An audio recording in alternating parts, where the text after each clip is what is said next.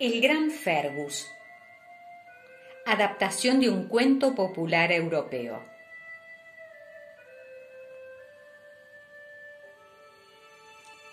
Fergus era el menor de los hijos del rey de un país cuyo nombre hoy ya nadie recuerda.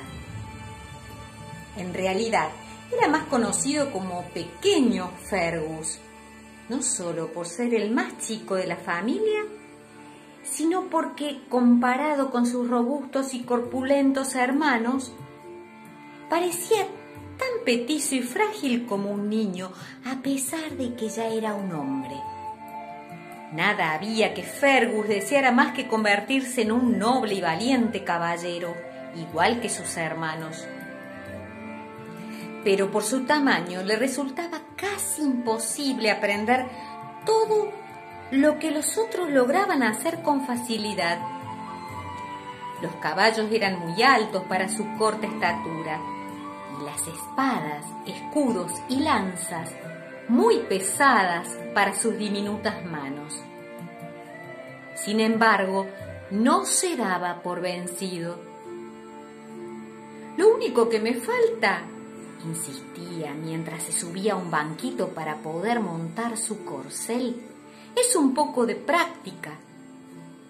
Practicaba mañana, tarde y noche, y aunque no mejoraba en nada, no desistía, como si no, no notara que era su pequeñez lo que le impedía adquirir las destrezas de los grandes caballeros. Ya se le pasará, pensaba el padre pero a Fergus no se le pasaba.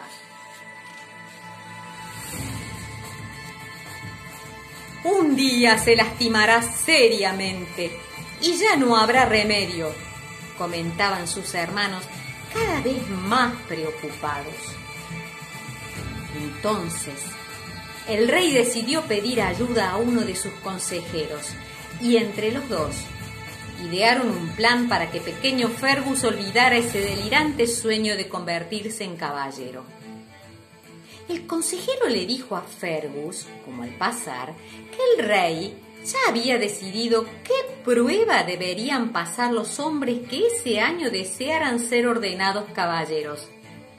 Vencer al malvado hechicero que vivía en los confines del reino una prueba muy difícil, dijo el consejero al asustado Fergus.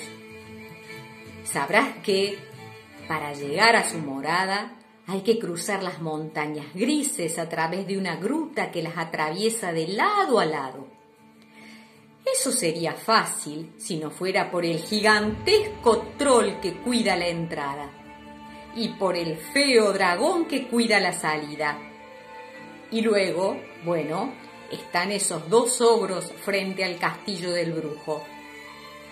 Y de postre queda la cuestión de enfrentar al mismísimo brujo, al que nadie hasta ahora ha logrado vencer.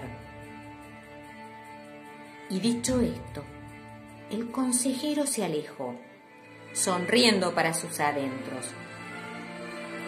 Por el miedo que había visto en los ojos del joven, creyó que le había quitado a Fergus las ganas de meterse en ese asunto de caballería. Pero se equivocó. Muy temprano, a la mañana siguiente, Fergus partió en secreto pues deseaba ser el primero entre todos los aspirantes a caballeros que intentara pasar la prueba. Caminando se fue y caminando llegó ante las montañas grises y ante el enorme troll que custodiaba la entrada de la gruta. Y como no se le ocurría ninguna forma para convencer a semejante monstruo, se lanzó a correr y corriendo pasó entre las piernas del monstruo y se metió en la gruta. Corriendo la atravesó y corriendo salió del otro lado y pasó bajo el dragón sin ser descubierto.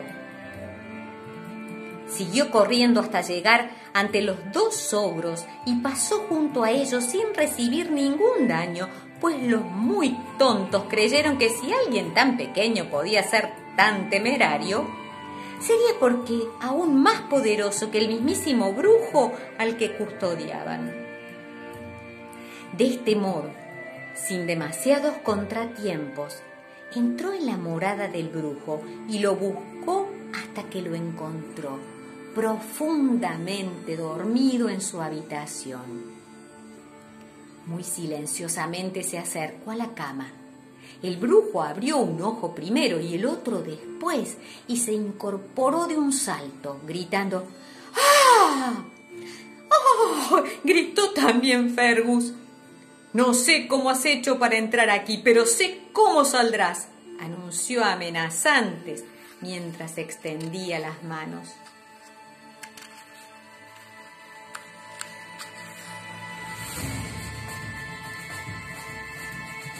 Saldrás hecho polvo. Y de las puntas de los dedos le brotó un rayo. Fergus, aturdido, levantó la espada como si pudiera serle de alguna utilidad. Y quiso la buena suerte que el rayo diera contra la hoja de la espada y que así como venía se volviera directamente contra su creador. El brujo quedó tal cual él mismo había anunciado, convertido en una montañita de polvo. Fergus metió el polvo en un frasco, lo cerró y volvió al palacio. El camino de regreso se le hizo fácil, pues el dragón, los ogros y el troll habían desaparecido sin dejar rastros. Y cuando llegó a su hogar, y relató lo sucedido, todos lanzaron gritos de júbilo. Pequeño Fergus había liberado a todos de un gran mal.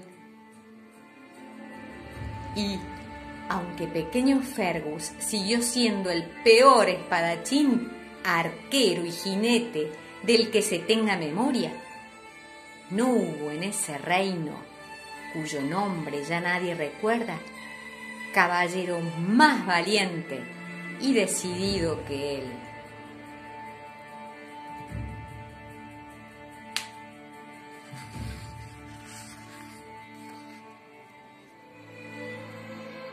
La perseverancia. Fergus deseaba tanto ser un caballero que nada pudo hacerlo desistir de su propósito. Así nos pasa. Muchas veces, cuando nos fijamos un objetivo, nos desalentamos ante el primer obstáculo que se interpone en nuestro camino y abandonamos porque creemos imposible lograrlo. ¿Cómo se hubiera sentido Fergus si hubiera abandonado su proyecto? La lección que él nos deja es que no hay metas imposibles. Con esfuerzo, decisión y siguiendo día a día y paso a paso por el camino iniciado, llegaremos al fin que nos propusimos. Y no hay en la vida recompensa más grande que la del sueño cumplido.